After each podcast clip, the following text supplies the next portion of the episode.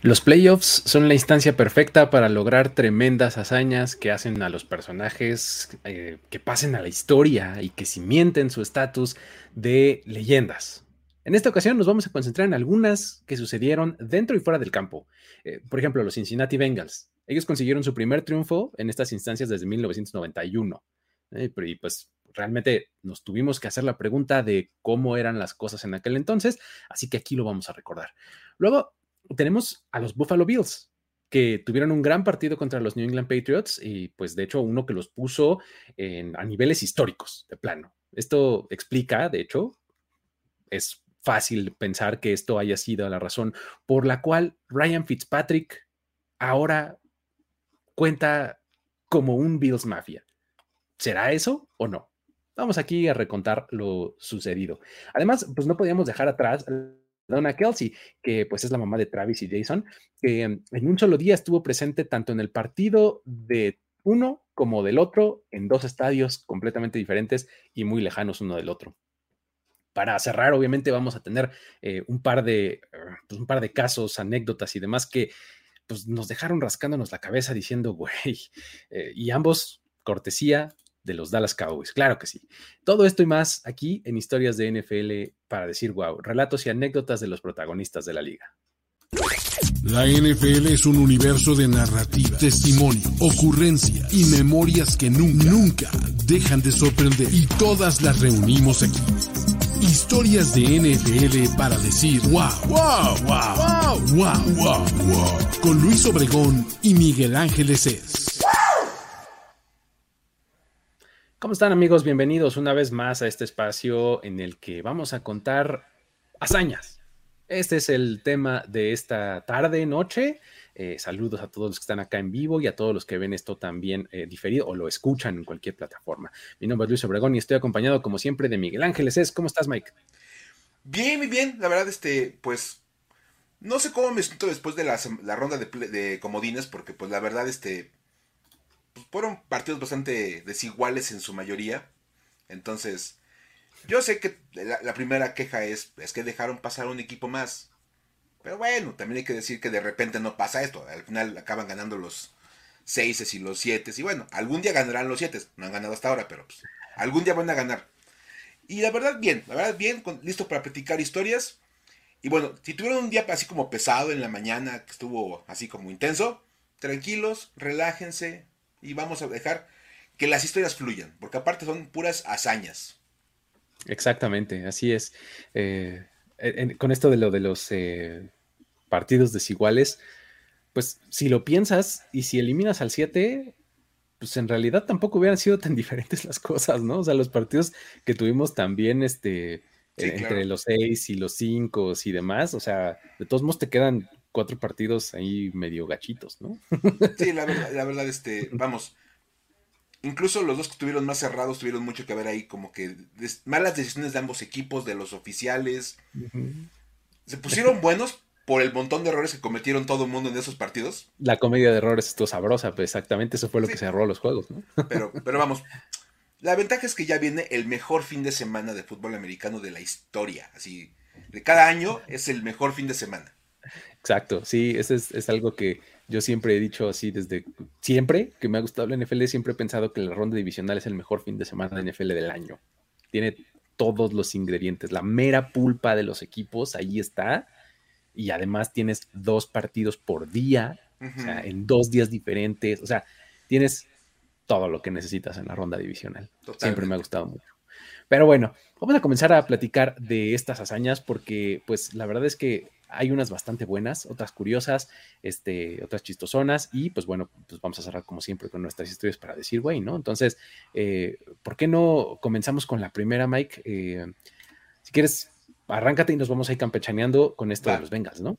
Sí, porque miren, los partidos no estuvieron muy buenos, pero las tres van a estar muy buenas. Dejaron cosas bastante interesantes. Fíjense, vamos a empezar con los Bengals y sus 31 años de espera.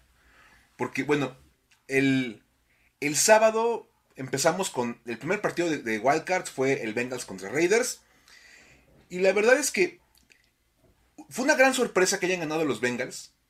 No porque los Bengals no tuvieran chance de ganar el partido este, este año. la verdad es que llegaban como bastante claros. sino porque la verdad es que, que ganaran los Bengals no, no es algo que se vea este, muy seguido. Y ahorita vamos a ver qué tan poco probable es que pasen esas cosas. Porque nada más hay que decir que, que este equipo de Cincinnati venía ostentando la sequía más larga en la NFL en cuanto a triunfos de playoffs. Porque ya, ya sumaban 31 años sin ganar en la postemporada, ¿no, Luis? Sí, eh, es, una cosa que, que, era una racha espantosa. Un poco la, semana pasada lo comentamos aquí, ¿no? de, cómo estaba viva esta, esta racha y de cómo podían ponerle fin contra el equipo que los hizo perder eh, por primera ocasión y, bueno, pues se logró, ¿no? Entonces, un poco el, dato, pues, y el contexto es ese, ¿no? El, triunfo último de esta franquicia llegó en enero, en el 6 de enero de 1991, ¿no? O sea que esto corresponde a la temporada 1990, en realidad, ¿no? Y este, fue un partido contra los Houston Oilers, ¿no? Este, en la ronda de Wildcard. Y ahí los Bengals este, ganaron con cierta facilidad, 41-14. Y pues bueno, aquellos Bengals eh, pues, de esa época incluían a Anthony Muñoz, a Iki Woods, ¿no? A, Tim McGee, ¿no? Creo que era, un equipo pues, que, tenía varias, varias figuras por ahí, ¿no? Ahora también en los Oilers teníamos a Lorenzo White, Ernest Givens, Mike Bunchak, Bruce Matthews, o sea, es de Bruce Matthews, que es papá de los Matthews que últimamente han estado en la NFL, estaba en activo, imagínate, ¿no? y Sam White era el coach de los Bengals y, Jack Padry era coach de los Oilers, ¿no? Ese es, e, ese es el hecho, pues, ¿no? Pero eso obviamente nos hizo preguntarnos, a ver, 1991, ¿qué estaba haciendo yo? ¿Estaba vivo, sí o no? ¿Cuántos, ¿Cuántos de los que están aquí estaban vivos, si acaso? Este, ¿Estaban en la primaria? o ya estaban de fiesta, ¿no? Porque también es muy probable, ¿no? Pues mira, en mi caso yo, yo, yo, estaba de fiesta, pero en la tardeada, casi en la primaria. Exactamente. Para celebrar el día lado estaban los niños y del otro lado estaban los niños. sí, sí, sí. O sea, ibas a la tardeada del día del niño en la primaria. Exacto, sí. Que era en el patio de la escuela. Ajá. Y todos los niños de un lado y todas las niñas del otro. Exacto. Padrísimo, no saben una cosa de la que se perdían. Este. Por aquella dicen que algunos estaban en planes, así como, no, pues yo estaba en la primaria, la verdad, estaba como por quinto de primaria, sexto de primaria, cuando eso pasó. Y bueno, hay que decir que, bueno, esto, a ver, ¿qué te parece si contextualizamos cómo era la NFL en 1991? Venga, venga, venga, venga. Porque pues ya lo que pasó con los Bengals ya pasó. Fíjense nada más. La NFL de 1991 no tenía a los Jaguars, a los Panthers y a los Texans de inicio. ¿94 llegaron? Eh, eh, algo así, ¿no? Por ahí del, ajá, los noventa y tantos llegaron los Panthers y los, y, los Jaguars. Y los Texans llegaron mucho después. Por ahí como del dos, 2000 tantos, ¿no? 2002. Ese sí, estoy seguro es 2002. Cuando vino la alineación. Exacto, no me acuerdo si fue 94 o 96 el, el año de los eh, Jaguars y... Mal no creo como 94 95, sí, por ahí fue. Por ahí, ¿no? Muy bien. Ahora, tampoco existían los Baltimore Ravens. Porque eran los Cleveland Browns. Exactamente. Por lo tanto, los Browns actuales no existían. Eh, estaban como que en su iteración anterior, ¿no? Sí, porque ahora tenemos a los Browns y a los Ravens. Y en esa época no existían los Ravens porque nada más había Browns. Exacto. Imagínate, nada más. O sea. Luego, los Raiders jugaban en Los Ángeles. Los Chargers jugaban en San Diego. Y los Rams jugaban en Los Ángeles, pero porque aún no se iban a San Luis. Exacto. O sea, dices, ah, no, pues sí juegan en Los Ángeles, sí, pero los, Rams se fueron a San Luis y regresaron. Y luego Eso aún no pasaba. Los, Rams de San Luis, eso no existía. No, no, había manera de pensar que eso fuera a pasar. Ajá. Los Arizona Cardinals que ahora conocemos, en aquella época eran los Phoenix Cardinals. Y jugaban en la NFC East. Cuando había Washington, Dallas, Philadelphia y los Giants. Sí. Porque Arizona, por alguna razón en la NFL, estaba en la, división este. Está al este de California. Sí. de Hawái está al este. Total. ¿No? Pero la verdad es que está pues, medio raro el asunto. Luego, esta es una genialidad. La última vez que los Bengals habían ganado un partido de playoffs, los Seattle Seahawks eran de la, AFC y estaban en la división oeste, en la AFC West. Sí, sí es cierto. Porque hasta el 2002, cuando viene la realineación, ya los, los, pasan, a, los pasan a la conferencia nacional a Seattle. Ajá. Y bueno, nada más para que se den una idea. Los de los Bengals actuales, solamente tres estaban vivos cuando se dio ese último triunfo de los Bengals. ah, qué maravilla. o sea, vamos, Joe Burrow no era ni siquiera un plan en ese momento. Por favor. así de, así de, eran Michael Thomas, un cornerback, Mike Daniels, un, un, tackle defensivo. Fíjate, Mike Daniels tenía ocho meses de edad. Michael Thomas tenía 10 meses de edad. Ajá. Y el punter Kevin Huber, que tenía 5 años y medio. O sea, Kevin Huber era donde entraba al kinder. Eh, exactamente. A, la, primaria, estaba en el kinder. Sí, estaba en el kinder. O sea, el jugador más veterano de los, de los Bengals de este año estaba en el kinder cuando ganaron por última vez un partido de playoffs los Bengals. Ah, está buenísimo. Sí, o sea, es, es, maravilloso porque hablaban, imagínate, era un mundo en el cual Michael Jordan aún no ganaba un campeonato de NBA. Exacto, 91. 91. Por acá ponían, Joe Montana era The GOAT y no había manera de discutirlo. Y nadie te iba a decir lo contrario. O sea, Joe Montana era The GOAT y no había ninguna discusión. Y cosas que ahora son como cultura popular y que son parte del día a día, no existían. Este que nos pone acá, Edwin, está buenísimo, que era cuando nos preocupábamos por el cólera, ¿te acuerdas? Claro. El limón no mata la bacteria del cólera. Todo ese tipo de cosas. Imagínate nada más. O sea, era una cosa totalmente diferente. Vamos, ni hablar de teléfonos, no sé. O sea, vamos, Luis. Nada más para ponerlo así. Cuando los Vengas le ganaron a los Oilers, no había manera de platicárselo a tu amigo lejano o a, tu, a una persona que estuviera lejos de ti que no fuera por llamada telefónica.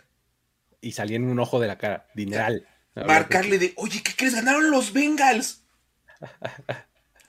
Porque el primer mensaje de texto de la historia, de esos mensajes que mandas por el celular, se mandó hasta diciembre del 92.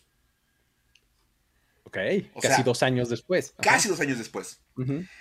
Por lo tanto, hasta antes de este sábado, nadie había mandado un mensaje de texto, un mensaje vía chat, un email o alguna publicación de redes sociales que dijera los Bengals ganaron en playoffs. Exactamente. Eso no existía. Era imposible pensarlo. O sea, de repente hablamos como de que fue un buen partido, mal partido, lo que tú quieras. A los Bengals no les interesa. En lo más mínimo. Si jugaron bien, jugaron mal, si el, el silbato sonó a medio pase, les vale, honestamente. Ellos ganaron y ahí tenían ahí su, este, ahí tienen su victoria y ahora sí ya, se rompió una, racha verdaderamente larga, ¿eh? o sea, muy, muy larga. Sí, es, e, era, era la más larga eh, en, la NFL, ¿no? 31 años sin ganar en postemporada y ahora la, la terminan. Muy bien, todo el mérito del mundo. Hazaña como la quieran ver. Así es, así es. Acá también fíjate, otra que ponen, Raúl Alegre aún estaba en la NFL, sí era de las épocas de Raúl Alegre. Ah, claro. Estaba, sí, sí, sí, eh, con los Giants, efectivamente. y ahora pues ya lo vemos como un analista bastante respetado por estos rumbos y todo, y pues la verdad es que el tiempo ha pasado, pero de manera descomunal. sí, así es. pero bueno. buena hazaña. Hazaña e importante para los Bengals. Ahora, tuvimos también eh, otra, otra hazaña también de niveles históricos, ¿eh? porque los Bills tuvieron un juego perfecto. O sea, un juego, o sea, con esa característica tal cual. Perfecto a la ofensiva, ¿no? Está muy impresionante el hecho. Es que fue, fue la ofensiva perfecta. O sea, de verdad. A ver, vamos a poner esta definición de juego perfecto. Porque hubo muchas discusiones ahí de. Es que este. Ha habido varios partidos en los cuales los equipos. No, a ver, a ver. Los Bills, en este partido contra los Patriots, tuvieron touchdown en todas y cada una de sus siete series ofensivas del partido. o sea, tuvieron siete series ofensivas, desde la primera hasta la penúltima del, del partido de ellos. Ajá. Y todas terminaron en touchdown. Por lo tanto, eso marcó la primera vez en la historia que un equipo se va de un juego sin patear de despeje, sin intentar un gol de campo Ajá. y sin tener una entrega de balón, ya sea intercepción o balón suelto. Sí, o, o downs o algo así, ¿no? O sea, touchdown. Todas las series ofensivas de los Bills terminaban con un touchdown.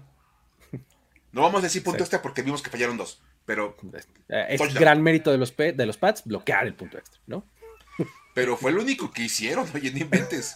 Este, Ajá. me encanta, dicen, fueron entrenados por Cobra Kai. No, no, así, no mercy. Strike, Strike first, hard, strike strike hard, first, no mercy. no mercy. Totalmente de acuerdo. Y ahora, por ahí está el- la discusión de que la última serie ofensiva de los Bills Ujú, se arrodillaron. Exacto. Se pusieron rodilla en tierra y para terminar el partido. La serie tampoco termina ni con despeje, ni con, ni con gol de campo, ni con entrega de balón, ni con downs.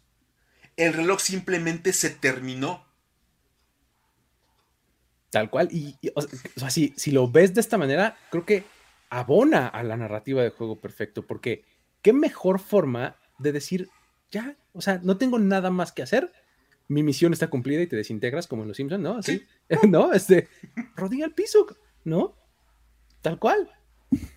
O sea, entramos, touchdown. Siguiente serie, touchdown. Siguiente serie, touchdown. Así siete veces. En la octava dice, ya se va a acabar el partido. Bueno, nos arrodillamos, gracias.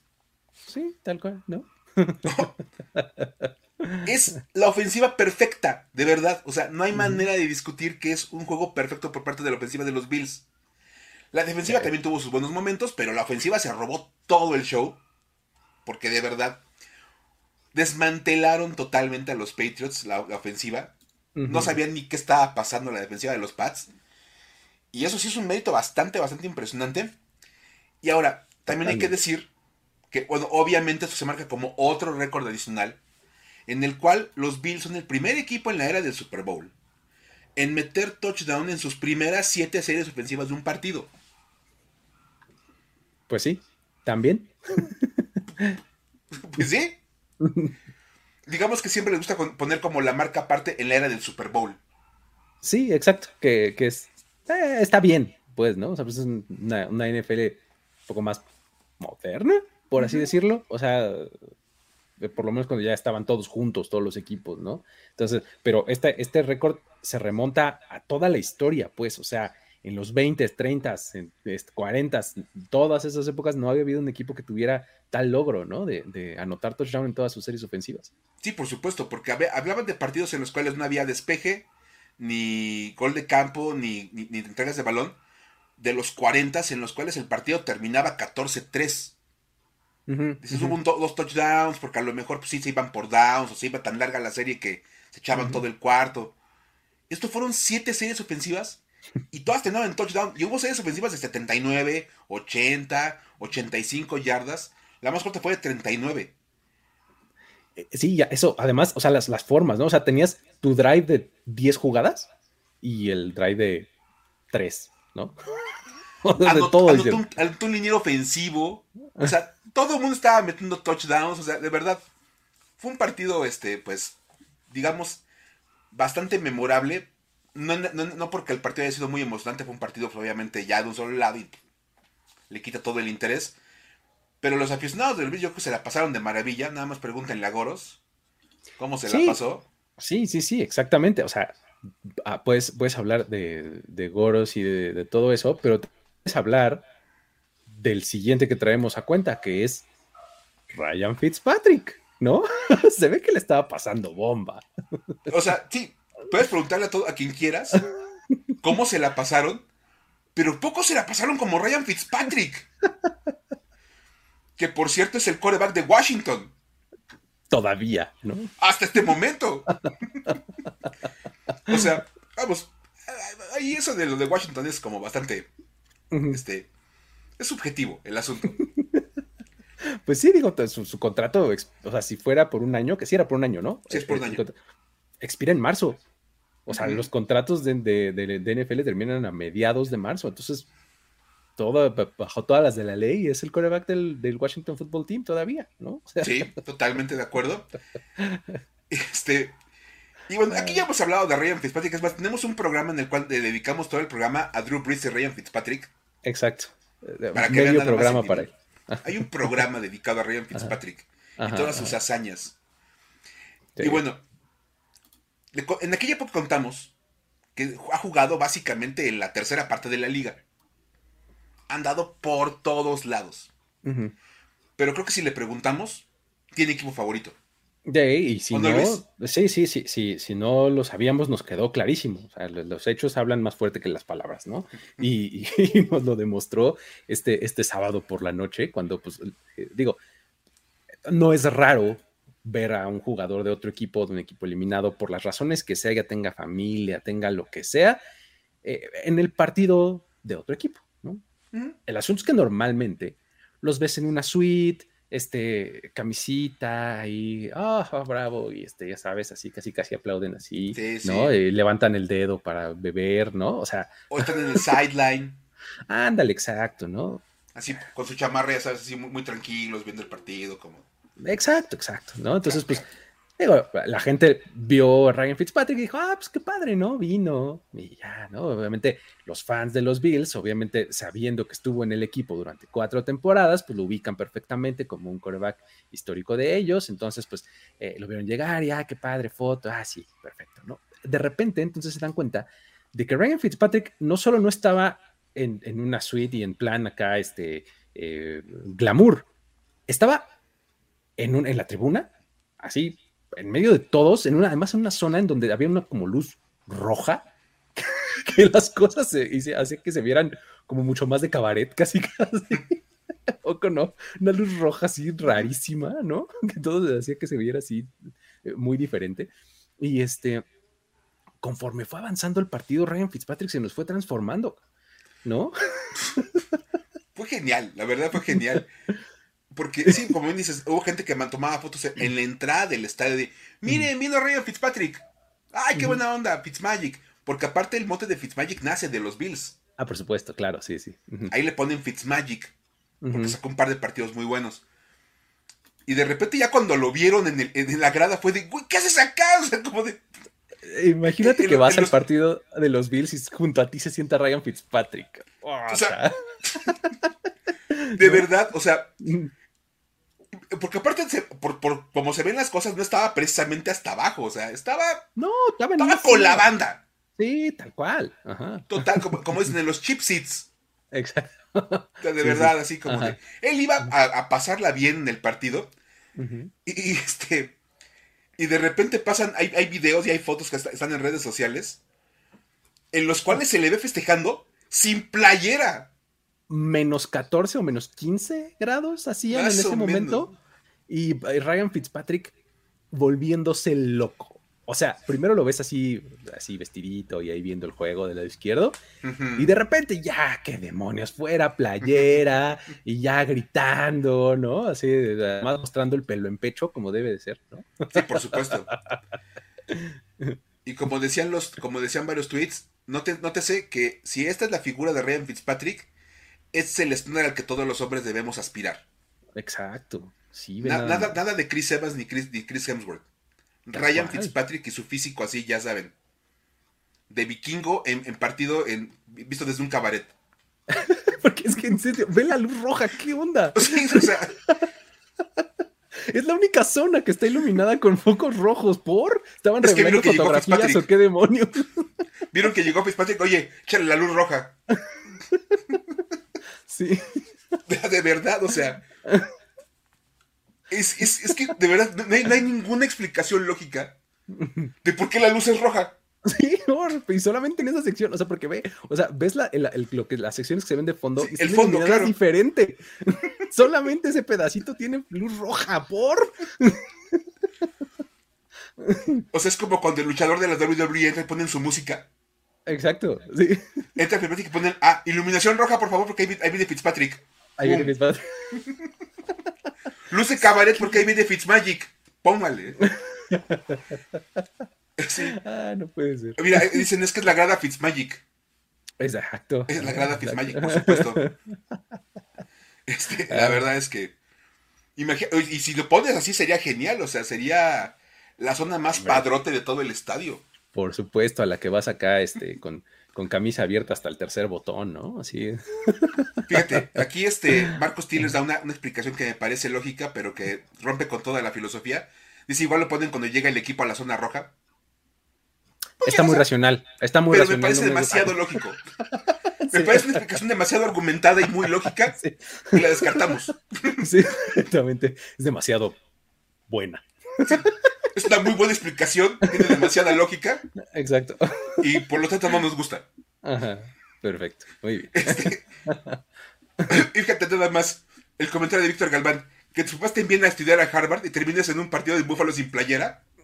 Oye, tus papás estarían orgullosos, cabrón. Orgullosísimos, de verdad. Este, la verdad es que, bueno, la gran pregunta que decías es, ¿por qué eligió a los Bills como su equipo? Exacto, o sea, digo, como ya lo decías hace rato, ha estado en la tercera parte de la liga casi. O sea, pudo haber ido este fin de semana a ver a los Buccaneers, que jugó con los Buccaneers. Pudo ir a ver a los Rams, que también jugó con los Rams, ¿no? Y no, fue a ver a los Bills en grada, se quitó la playera. o sea. En una zona de cabaret. Exacto, ¿no? Entonces, eh, pues sí te, hace pensar, ¿por qué tendrá este lazo, ¿no? Con, los Bills. Y pues, tal cual, se lo atribuimos a la afición, ¿no? O sea, esta afición de, Bills Mafia es, eh, pues, yo creo que no tiene par en, la NFL, ¿no? No. No, y estamos de acuerdo y lo platicamos tú y yo este, desde que estábamos armando la historia. La explicación es lógica, o sea, es la única explicación real de por qué va con los Bills es por la afición. La Bills Mafia que ya hemos también en este programa platicado un montón de veces de, de la Bills Mafia, de todo lo que hacen, digamos, a nivel caritativo, de la locura con la que se manejan en el estadio, porque aparte son tan, tan bien locos los, aficionados de los Bills. Entonces, además yo creo que también es una afición como muy, muy leal. Porque aparte, no importa cómo le esté yendo a los Bills, la gente ahí está. Siempre, siempre va a estar ahí, siempre los tailgates son espectaculares, es horas antido y, y realmente pues están súper involucrados, ¿no? Con el equipo y el equipo con ellos, que es, como una relación de dos días también, eso que es, es, muy interesante y muy padre, ¿no? Y creo que sí, es, es, como la razón por la cual de verdad tiene todo el sentido del mundo que Ryan Fitzpatrick diga, de todos los equipos en los que he jugado, si voy a regresar a un estadio con mi luz roja, va a ser a Buffalo. Sí, y, fíjate que es algo que más o menos he, notado en, varios jugadores o en algunos otros jugadores que han pasado por diferentes equipos y si pasaron por Buffalo, como que se sienten apegados a ese equipo más que el resto.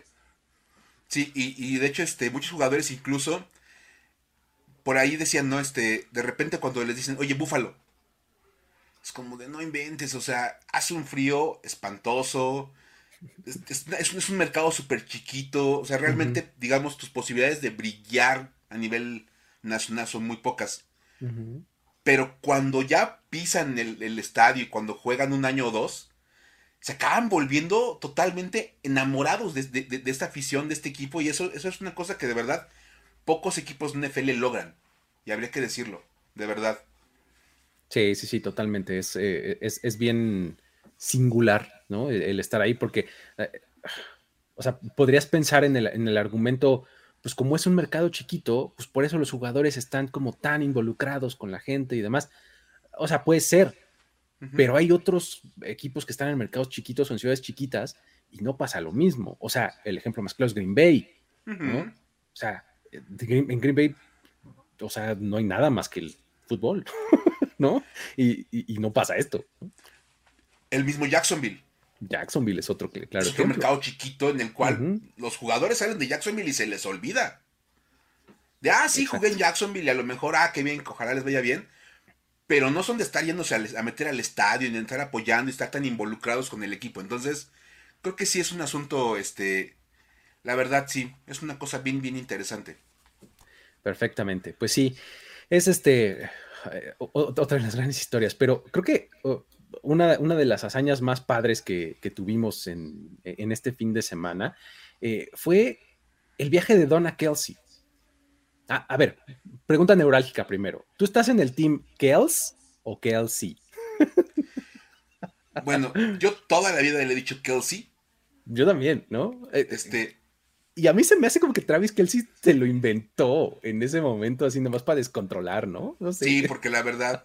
Vamos, es más, los equipos siempre presentan las guías de pronunciación. Eh, los, Exacto. media releases tienen, las media guides tienen todo este tipo de cosas. Y, los, y, un, consejo cuando uno quiere aprender a pronunciar los apellidos de los jugadores es escuchar la transmisión en inglés. Exacto. Porque la verdad es que luego acá pasan cosas medio raras. Este, no vamos a quemar a nadie. Este, de los que narran acá en México. Pero pasa. Pero, y muchísimo. Entonces, este. Y desde de repente, obviamente, escuchas, por ejemplo, apellidos difíciles como los Kikli, Luke Kikli. No era Quechly. Quechly. No era Quechly, era Kikli. O Brett Favre. Exacto, Brett Favor en el draft le dijeron, ¿no? Brett Favor. ya ni platicar de, bueno, la historia que contaste tú, este de ah, de Harris, de Fryer Mudd. que se llamaba de cualquier manera menos Fryer Mudd.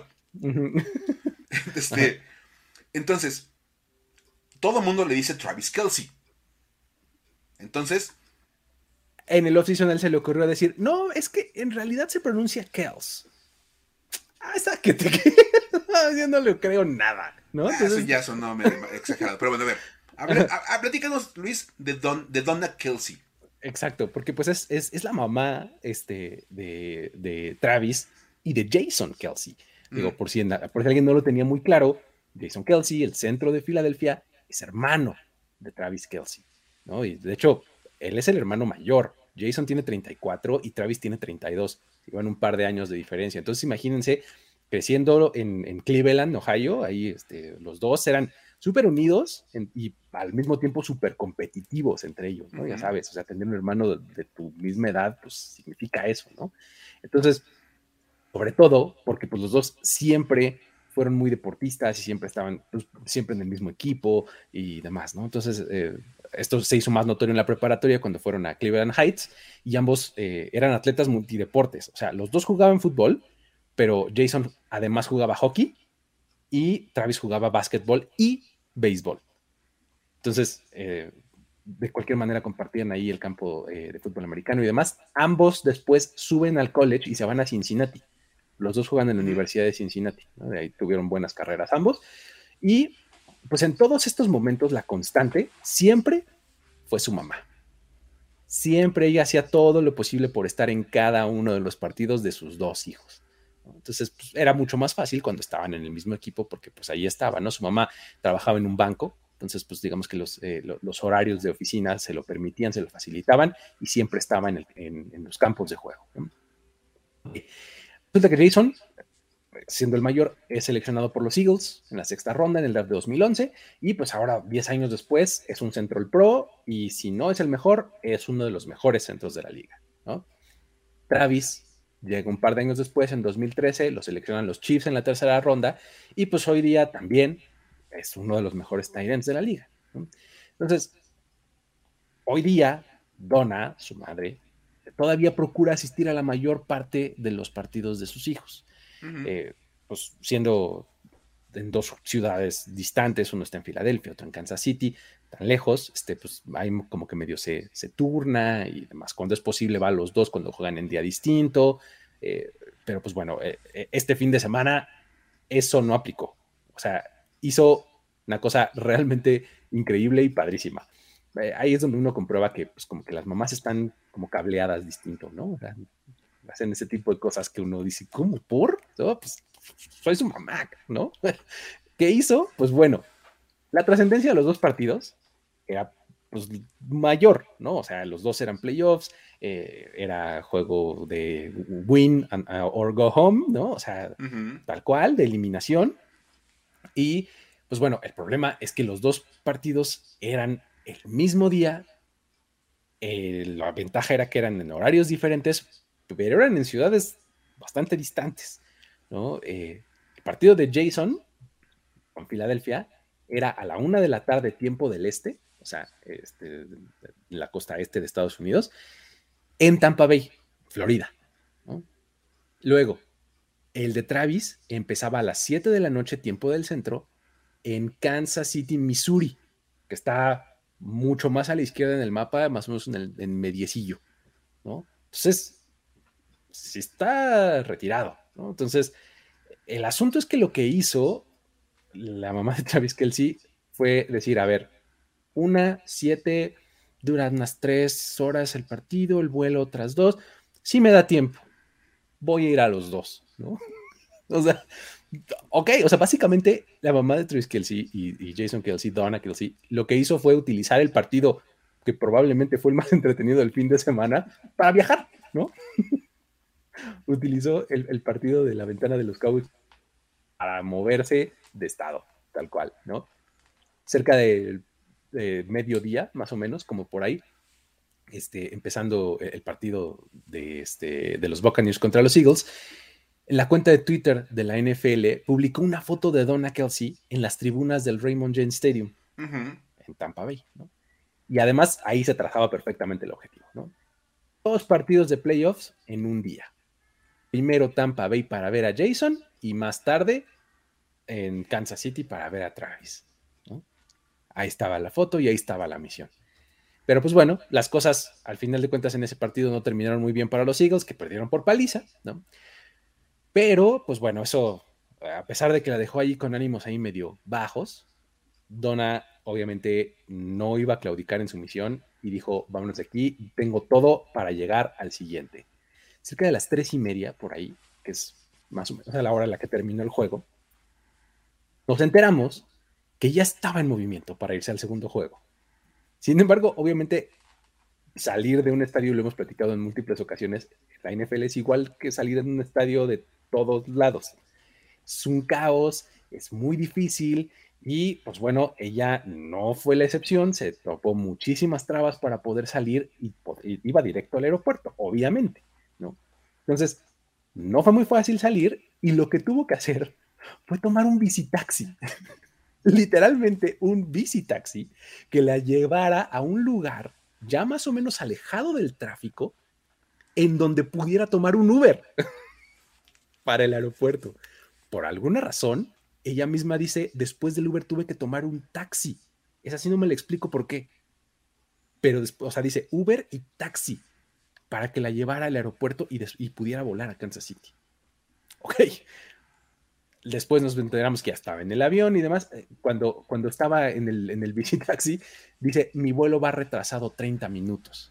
Entonces, voy a tener que llegar seguramente al primer cuarto del partido. pero de cualquier manera ahí vamos, ¿no? Y le íbamos siguiendo, o sea, era visitaxi, luego en el avión, ¿no? Ya estoy aquí, se tomaba su foto ahí en el avión y todo, ya con gorra de Kansas City, de los Chiefs y todo, ¿no? Este, porque al principio pues traía su gorrita de Filadelfia, ¿no? Luego, este, una vez que, que, pone esta publicación de ya estoy en camino, nada más que está retrasado y a ver si llego y no sé cuánto, hombre, pues eso desata a eh, la bola de publicaciones de fans, de eh, todo el mundo de la misma liga, todo, eh, como que la sugerencia así de entre broma y broma fue de la liga así de, ay, la ciudad de Kansas City debería de ponerle una escolta de patrullas a, Donna Kelsey para que llegue al partido. Ja, ja, ja, ¿no? Casi, casi nomás les faltó poner ja, ja, ja, es broma. Es broma, pero si quieres no, es broma. pero si quieres no. ¿No? Tal cual, ¿no? Entonces, en una de esas, hasta el mismo alcalde de Kansas City publica un tweet diciendo, ah, yo de mil amores voy a, recoger a, Donna, ¿eh? Yo voy por ti y te llevo. Claro que voy a llevar escolta de, de patrullas, ¿no? Entonces, todo para que llegues a ver al juego a tiempo. Finalmente, efectivamente llegó a ver el partido desde el inicio. Veías así, te digo, o sea, después de que se bajó, ya, ya voy en el carro y no sé qué, y luego, miren, ya veo el estadio y ya estoy llegando, ¿no? Y ya lo siguiente era que ya estaba en el partido, lo viste, la, la viste justamente en una suite y todo, ¿no? Este, ahí viendo, viendo el partido, ¿no? Este partido también terminó en paliza, pero ahora a favor de los Chiefs, ¿no? Este, estaba Travis jugando, ¿no? En el juego, además, Travis Kelsey tuvo 108 yardas por recepción y lanzó un touchdown, un pase de touchdown de dos yardas. Y una, una jugada ahí medio de truco de estas que utiliza mucho Andy Reid alineándolo a él de coreback y Patrick Mahomes atrás. Y bueno, pues resulta que en vez de correr, lanzó un pase ahí a Byron Pringle que terminó en touchdown. ¿no? La culminación de todo esto vino al final del juego. Cuando Travis Kelsey ahí entra a la clásica conferencia de prensa que tienen los jugadores este, después de cada partido, y lo primero que hace la prensa es decirle, eh, primero que nada, eh, le damos paso a Donna Kelsey. Y él así de, excuse me, what? Tal cual, así de, perdón, ¿qué? ¿No? Y, hola, Travis, así el audio del teléfono, hola, y, ay, hola, mamá, que no sé qué, qué bueno que viniste, que no sé qué, sí, sí, bueno. Entonces ahí se, desata una, una pequeña, un pequeño intercambio en donde hubo un par de perlas padrísimas que se aventó la mamá. La primera fue así, pues estando en conferencia de prensa, había que pregunta, ¿no? Entonces le, pregunta algo así como, ¿qué se siente haber lanzado un pase de touchdown en un partido de playoffs tal cual me lo decías cuando, cuando eras niño, ¿no? Entonces, una pregunta que solamente su mamá le pudo haber hecho, tal cual, ¿no?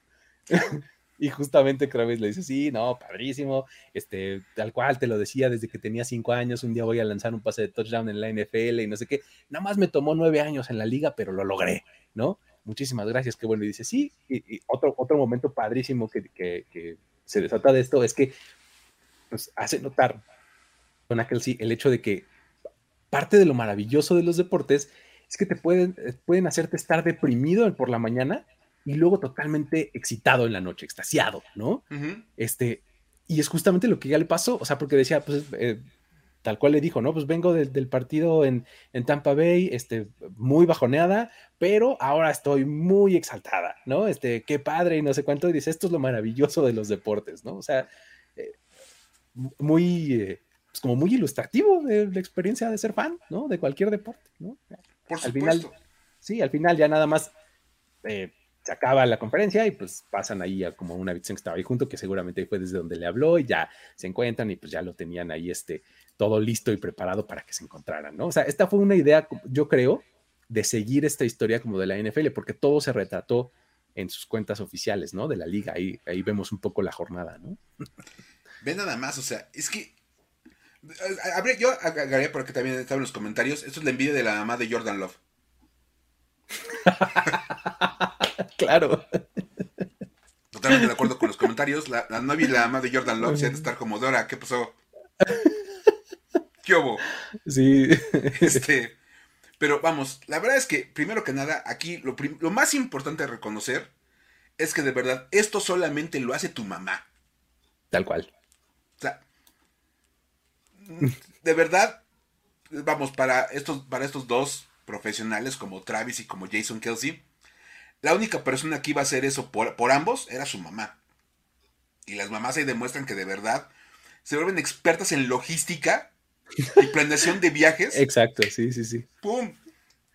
Donna diseñó todo para, dijo, estoy acá, estoy allá, perfecto. Entonces, la verdad, padrísimo. Estas son historias que, fíjate, en un par de partidos que no tuvieron como mucha emoción, porque estaban completamente, pues, de un solo lado. Mm. La verdad, este, aquí esto es como lo que le mete un poquito de alma a, estos dos encuentros que la verdad en el campo estuvieron bastante desangelados. Porque pues eran marcadores ya muy este la verdad así como de pues eh. y, fíjate, o sea, ella pudo haberse salido mucho antes del partido de Filadelfia, ¿no? Sí, se esperó. Pero dijo, no, no, a ver, ¿no? Sí, por supuesto. Sí, como ponen, tu te diría, vete al aeropuerto a Carlos, te alcanzo. Sí, exacto, tal cual. uy, no, es el mismo día. No, pues, suerte, que te vaya bien. Tal cual. De, repente, no, la verdad es que no nada más los papás, mucha gente lo haría de, bueno, ¿sabes qué? Pues no se puede. Son dos lugares muy distantes, no, no, está fácil. Mamá se va a uno, papá se va al otro, listo, ¿no? Ya. Y la mamá la, dijo, la salomónica, ¿no? Sí, y la mamá dijo, voy a los dos. Y la verdad, súper bien, era estuvo Estuvo bien padre esa historia. Increíble, la verdad. Bien buena. Bien, bien padre. me gustó mucho. Son, son, buenas historias este, para decir wow, pero pues también tenemos nuestra buena dosis de historias para decir güey, ¿no? Y es que, fíjate, y un equipo que, que rara vez había dado como para este tipo de historias en el año, se había mantenido como muy tranquilos en el tema de las tres para decir, güey, eran los Dallas Cowboys. Y, a ver, el 49ers contra Cowboys fue a todas luces el partido más emocionante del fin de semana. Sí. De verdad. Porque el Bengals contra el estuvo, estuvo, estuvo cerrado, pero no estuvo tan emocionante. Estuvo mucho más emocionante el de San Francisco contra, contra Dallas. Y lo interesante es que además de ser el partido más emocionante de la ronda, es el juego que da las historias para decir güey de la semana. No una, dos. Dos. Y ambas de los Dallas Cowboys. Sí. Entonces, a ver, vamos a empezar con esta... La vamos a platicar entre tú y yo porque tú, vas a poder aportar cosas que pues yo no puedo aportar. Una visión distinta del tema, pero vamos a empezar con eso que... ¿Cómo dicen que se llama? Así. Así se llama la historia. ¿Cómo? Así de. ¿Cómo dicen que se llama? Ajá. Y a ver, yo, yo voy a, platicar meramente el dato. Venga, ajá. Leighton Banderesh fue seleccionado por los Dallas Cowboys en la primera ronda del draft de 2018. En Dallas, ese draft. Por los Cowboys, en, en Dallas. Ajá. O sea que, salvo lo que tú me puedas corregir, Luis, está lejos de ser un jugador marginal o del fondo del roster. Cero. O Absolutamente. Sea, cuando eres una primera selección de draft, difícilmente puedes como ser un jugador que, sea poco, poco, popular. Es más, no sé qué tan vendido sea su jersey o qué tan popular haya sido su jersey de, en época de novato. Me imagino que fue cuando más movimiento tuvo. En, la temporada 2018 fue eh, eh, un tremendo boom para ellos, porque la defensiva estaba en un muy buen momento y la dupla de eh, Jalen Smith y Leighton Van Der Esch se hicieron súper populares en ese año, en 2018. Entonces, vamos. Sí se han hecho jerseys de Leighton Van Der Esch. O sea, no, no, pues no, no, claro. O sea, eh, de hecho, al día siguiente del draft, digo, yo estuve ahí en, ese draft y en, el, este, en los días posteriores, y tú ibas a la tienda al día siguiente del draft y ya había jerseys con el 55 de Leighton Van Der Ok, entonces, digamos que no es como algo que sea como nuevo el hacerle su jersey con su nombrecito atrás. Sí, no, no, no lo es. Ok, este, ok, porque durante el partido del, del domingo, empezaron a salir las tomas de, ya sabes, las típicas tomas de donde se ve desde atrás la defensiva para que veas al coreback, porque aparte tenías que enfocar de frente al coreback porque pues era Jimmy G. Porque qué demonios no ibas a hacerlo, pues oye, claro. ¿Por qué no ibas a enfocar toda la belleza de Jimmy G de frente? Ajá. Y entonces se alcanzaba a ver la espalda de Leighton Banderesh y el apellido estaba mal escrito. Del lado izquierdo, ahí en la, imagen esta como de póster, pueden ver cómo se escribe ESCH, Leighton Van Der Esch. Y en la foto pueden ver este, el jersey de, su primo lejano, Leighton Van Der Esch. exacto. Leighton Van Der Esch. Es un primo muy lejano de Leighton Van Der Esch. Este, es que él no pudo ir ese día al partido y mandó a su primo. Así de. Así de, si, se dejan de, distraer al viendo a Jimmy Garoppolo, van a poder ver el, apellido. Exacto, exacto. Porque estaba Jimmy G en la toma, entonces luego como que la gente se nos distrae de ver a Jimmy G. Hasta dejan de hacer lo que están haciendo, pero este. Entonces, por alguna razón, o sea, la persona que hace que se encarga de hacer los jerseys, yo me imagino que tiene como muy claro qué jersey tiene que poner, ¿no? es que no tiene ni pies ni cabeza, o sea, Dios mío, ¿qué, qué, pasó? No, no, lo entiendo de verdad. O sea, o sea, dijeron, bueno, jerseys nuevos para los playoffs, ok. Está bien, o sea, es, es, entendible, o sea, hay muchos jugadores que usan jersey nuevo cada juego. ¿De acuerdo? O sea, eso no, no es novedad, pues, ¿no? Pero, o sea, estoy entendiendo que hacen uno cada partido como que dos días antes o, qué demonios. O sea, o sea, cuando les encargan el jersey nuevo, es de lo, lo, cosen en el momento, ¿Le ponen el apellido el día antes del juego? Ah, ah, o sea, ¿no es una producción en serie que haces? O sea, que dices, aquí están los 12 jerseys que puedes ocupar esta temporada, o los 15 jerseys, porque a lo mejor uno se te rompió y ahí está uno, no, no sé, algo, ¿no?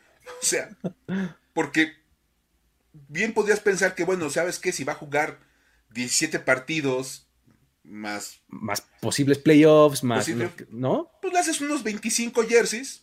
Claro, sí. Y ya le haces su paquetito, ahí están. Ajá, ajá. Este, pero aquí, ¿por qué salió el apellido así? no voy a decir, Y lo peor de todo es que lo, vi, lo caché en el primer cuarto, esto, y dije, no, o sea, esto no puede ser una buena señal. O sea, de por sí nada le salió bien a los Cowboys, o sea, nada. O sea, ya, no digas en el campo este, de, de, juego, ¿no? O sea, porque pues, ejecutaron pésimo, el coaching mal, el estadio estaba en su contra. ¿no? E, e, el, John Botron le pegó a un balón que de patada de despeje. E, el, las ventanales hicieron que un receptor se deslumbrara y no pudiera atrapar un O sea, nada salió bien a los Cowboys. Como, como dice por acá Francisco, o sea que ni el utilero sabía su chamba. No, ni el utilero, exacto. O sea, no es posible, de verdad, o sea, de verdad, y decían tantas cosas que se hicieron mal en este juego que, vamos, ya desde el primer cuarto estaba claro que ahí había algo, había un problema en Dallas y este. Ya, o sea, eh, vi eso y dije, se acabó el juego, cierren, por favor, apaguen. Listo, esto no va a salir nada bien. Sí, la verdad es que estuvo, este, ahí estaba como condenados. Ahora, tal vez vamos a ser como muy acá de. Al, como no le quisieron tomar este su opción de quinto año a Leighton Banderesh y va a ser agente libre, dijeron, ¿sabes qué? Ya te estoy olvidando, ya, ni me acuerdo cómo te llamas. Exacto. A ver, ¿me, deletreas, por favor tu apellido? ¿Cómo era? Este, ¿Leighton Vander qué? Ah, ¿Cómo? Van, Vander eh, va junto, separado, usas guion, no, este, no. y de verdad, todo esto, lo único que te queda al final de, ver esto es decir, güey. No. Y ahí te va lo más interesante. Esto no fue lo más grave de todo el partido para los Cowboys. No, porque pues esta se queda en anécdota chistosona y dices, ah, y, listo. y si hubieran ganado, queda, en chiste. Exacto, y ya. ¿No? Hasta, hasta se convierte en el fetiche de el, jersey mal escrito con el que Van Der Esch este, interceptó y ganó y el juego. Los Dallas Cowboys están invictos cada que el jersey, jersey dice Van Der Esch. Exacto. Ok. Ajá. Ahora, este. Eso fue notorio al inicio del partido. Fue como desde el principio todo el mundo se dio cuenta y lo empezaron a notar y dijeron, ¿qué güey, qué onda? La otra historia llega después del partido. Exacto. Todos sabemos, porque si vieron el partido saben cómo estuvo el último momento del encuentro. los últimos 14 segundos. Entre que si Dak Prescott corrió por el centro y se, se, lanzó y luego le dio el balón al centro y entonces no se lo daban al oficial, o sea, él llegó casi casi empujando como en camión de con permiso para tomar el balón porque, porque por regla lo tiene como da el oficial. Y aparte era para atrás el balón, entonces este. Y luego cuando los entra todos estaban mal acomodados, se hubiera sido hasta como. ilegal. Exacto, sí. Porque seamos sinceros, si le hubieran valido ese, ese, ese spike a Dak Prescott, era castigo por, por formación ilegal y con el run-up de 10 segundos acababa el partido otra vez. Entonces, de todos, modos se volvió a acabar el juego, exacto. Se hubiera acabado como hubieran querido, pero bueno. Acaba, acaba, esa jugada, el oficial dice, el partido se terminó, porque así fue de game is over. The game is over, tal cual. Y entonces, vámonos, porque literal se arrancó. Se ve la toma The game is over, patas, ¿para qué las quiero? Con permiso. Adiós, se van por el túnel y pues ya algunos jugadores se quedaron este, saludándose, la, clásica de buen juego, se abrazan, lo que tú quieras. Pero uno con otro jugador de Dallas, la verdad, sí dijeron, ¿sabes qué? Pues, entre la molestia, la decepción, lo que tú quieras, se salieron muy rápido del, del, campo, se fueron por el túnel. Los aficionados de Dallas que estaban por esa zona, por el, por el túnel, comenzaron a aventar cosas. Botellas de agua, vasos, parecía estadio de fútbol de cualquier país. ¿Sabes qué fue lo más inverosímil que vi que aventaron? Un pepinillo, así ya sin, el, sin la pulpa, así lo aventaron. y hace, digo, porque lo vi en, varios reportes así de, de, gente que estaba cubriendo el juego, así de, miren lo que encontré que aventaron, un half-eaten pickle, ¿no? Un, pepinillo medio comer, ¿no? Se estaban acá de... Tori, ¿No? O sea, estuvo raro, pero bueno. Entre los jugadores que salieron en ese momento estaba de Marcus Lawrence. Y ahí le tocó la, lluvia de objetos. De hecho, ahí se ven en algunas tomas que levanta el casco como para pegarle a una botella que venía volando hacia él y lo usa como escudo. Este. Entonces, obviamente hubo jugadores de Dallas que les tocó la lluvia de, objetos. Y al final del partido, en la conferencia de prensa, le preguntan a Dak Prescott por esto. Entonces, oye Dak, ¿cómo viste lo de la gente que empezó a aventar cosas hacia el, el túnel y toda la onda? Y Doug Prescott, como muy políticamente, como buen líder, dijo que estaba muy decepcionado porque pues la gente debe de apoyar al equipo en todo momento. Y dijo, voy a citar, que la gente reaccione de esta manera cuando se supone que vas a apoyar y vas a estar con nosotros en las buenas y en las malas, eso es muy duro. O sea, qué triste ver que la gente en un momento malo no te, no te apoye, te, olviden, te, te, agredan aventándote cosas. Y entonces los, los periodistas le dijeron, oye, no, no, espérate, espérate, espérate, pero es que no se lo aventaron a los jugadores, se lo aventaron a los oficiales. En ese momento le cambió la cara a Dak Prescott, le cambió el switch y fue de, ah, bueno, en ese caso, crédito para ellos. ¿Qué? Y, pero realmente el gesto, o sea, la cara que hace Dak Prescott cuando dice, ah, crédito para ellos. Y, o sea, como diciendo, sí, bien ahí, o sea, como que medio aprobando, sonriendo, ¿no? Y todos los, periodistas en, la rueda de prensa, ja, ja, ja, ja, ja, ja, como que una vez más, en broma, pero no tanto. ¿No? O sea, como que medio en el momento dices, ah, está jugando, pero ah, creo que no, no estaba jugando. Creo que efectivamente respaldó el hecho de que los jugadores le aventaran de cosas a los árbitros.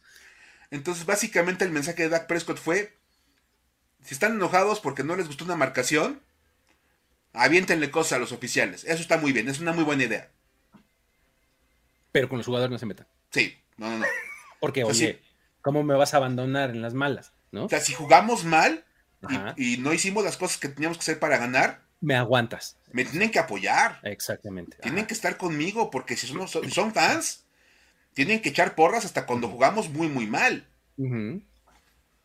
Entonces... ¿Cómo? O sea, ¿por qué? No, no, no, puede ser. O sea, de verdad es... Fue una declaración desafortunadísima porque, o sea, de entrada deja ver esto que estás, estás mencionando, pero de fondo también está... Eh, está difiriendo la responsabilidad, ¿no? O sea, perdimos porque pues, los árbitros hicieron mal su trabajo. Nosotros todo bien, ¿eh? O sea, digo, ay, pon tú que tuvimos dos, tres errorcillos, pero los oficiales son los verdaderos villanos y aviéntenles cosas. ¿no? Sí, por supuesto. O sea, ¿cómo? Y, tú lo comentabas este, en el chat de, que tenemos con los de todos los de primero y diez.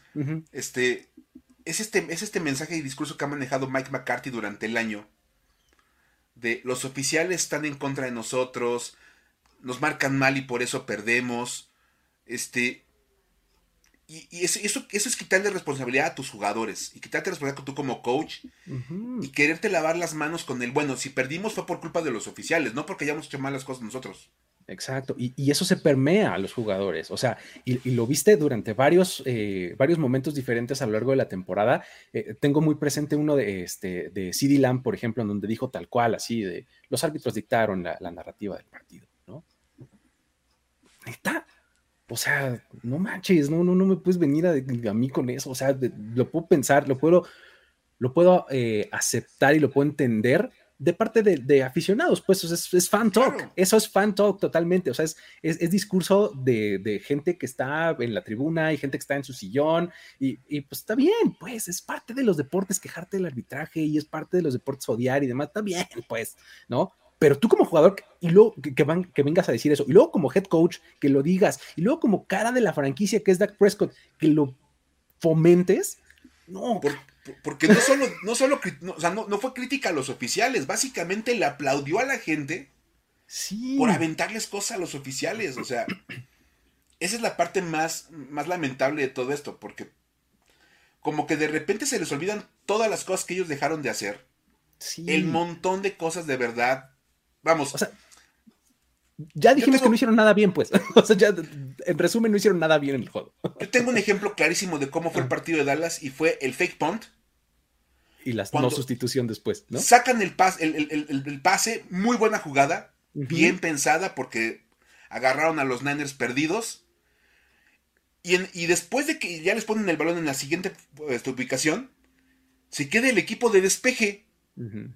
O sea, van a despejar en primero y diez outcoached totalmente. O sea, eh, digo, eh, está eh, larga y, medio aburridona la explicación. O sea, tenía una lógica y una razón de ser, igual que la secuencia esta del draw y el keeper de Prescott. O sea, tiene una razón de ser y una explicación, pero totalmente está outcoached. O sea, está, fue una situación que no ejecutaron de la manera correcta. O sea, no era así, le salió mal, los 49 les dieron la vuelta de arriba abajo en todo.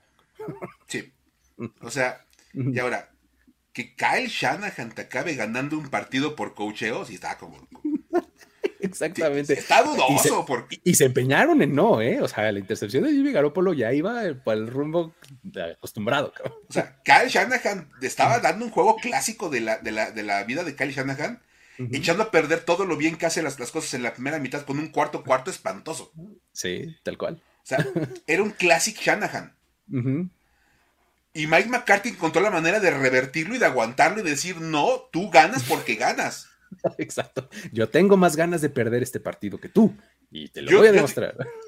tú crees que puedes tomar malas decisiones al final del partido, te voy a demostrar lo que yo puedo hacer. Y vas a ver. bueno, pero ahí está. Esa es la segunda historia. La verdad, las declaraciones de Dak Prescott muy, muy lamentables.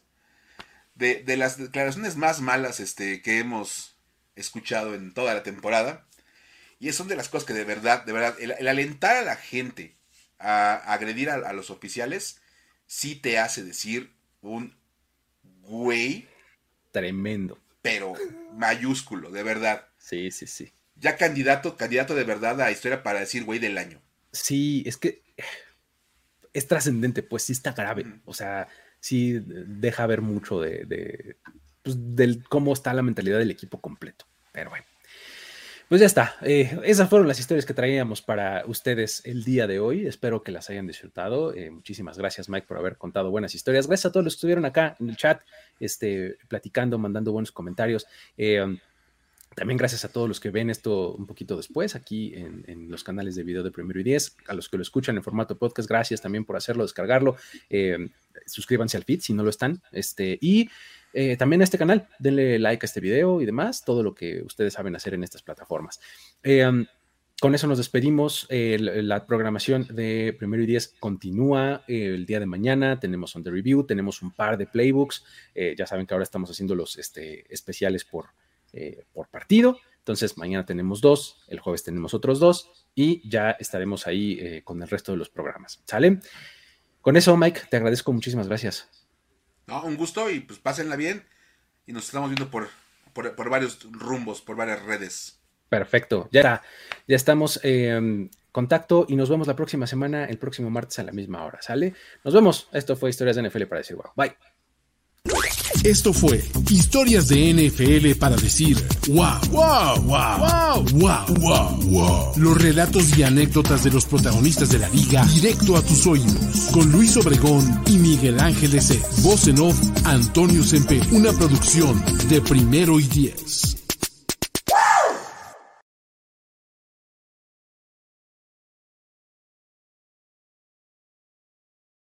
Judy was boring. Hello. Then Judy discovered chumbacasino.com. It's my little escape. Now Judy's the life of the party. Oh, baby, Mama's bringing home the bacon. Whoa. Take it easy, Judy. The Chumba life is for everybody. So go to ChumbaCasino.com and play over 100 casino style games. Join today and play for free for your chance to redeem some serious prizes. ChumbaCasino.com. No purchase necessary. Void where prohibited by law. 18 plus terms and conditions apply. See website for details.